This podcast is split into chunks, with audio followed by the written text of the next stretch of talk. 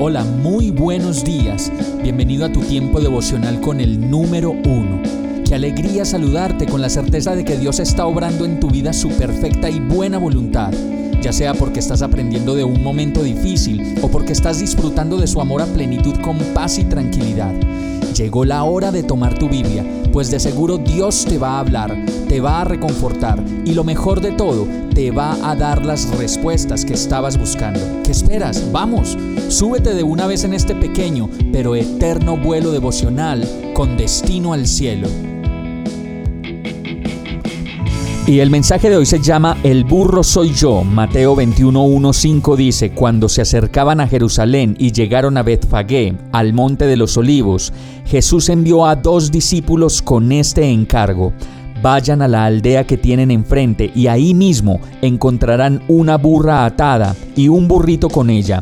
Desátenlos y tráiganmelos. Y cuando se trata de la Semana Santa, una y otra vez volvemos a recordar a los personajes principales. Y unos dicen, yo me parezco a Pedro, y otros dicen, yo a Judas. Y de pronto algunos más osados dicen, yo me parezco a Mateo o a los soldados romanos. Y la verdad es que, haciendo conciencia de nuevo de todos estos personajes, yo logré identificarme con el burro, pues la palabra dice que ese burrito estaba atado y Jesús lo mandó a desatar que ese burro estaba llevando cargas muy pesadas y trabajaba y trabajaba, como lo dice Eclesiastés 1.3.8. Me di cuenta de qué obtiene la gente con trabajar tanto bajo el sol y entonces tuve que reconocer también que en la vida me he sentido cargado y abrumado por muchas cosas y que solo Jesús me ha dado la libertad que necesito. De pronto, ese burrito que soy yo necesita hoy que Jesús venga y me traiga y nos traiga la libertad que tanto necesitamos. Como lo dice el Salmo 38.4, mi culpa me abruma, es una carga demasiado pesada para soportar y me libere de todas mis cargas.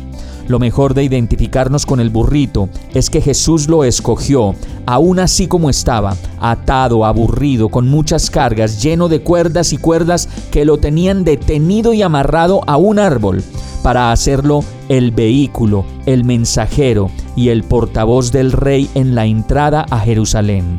Y todo esto para que todas esas cargas que antes cargábamos sean ahora con Él una carga liviana y fácil de llevar, libre de culpa, remordimiento, acusaciones y dedos señaladores. Y el burro finalmente eres tú o puedo ser yo, pero el Rey es Jesús, nuestro Salvador. Vamos a orar. Amado Dios, solo quiero unirme a ti para ser uno solo contigo pues sé que tú me has dado todo para que podamos ser uno en el Espíritu. Enséñame a llevarte a ti en el lomo de mi vida, como el burrito que tú has determinado que sea. Yo te pido que desates por completo cualquier atadura, cualquier cuerda, cadena, culpa o acusación que me impida ser el burrito que tú quieres que yo sea, libre, feliz, enamorado, lleno de ti y siempre dispuesto para servirte. Y todo esto te lo pido en el nombre de Jesús.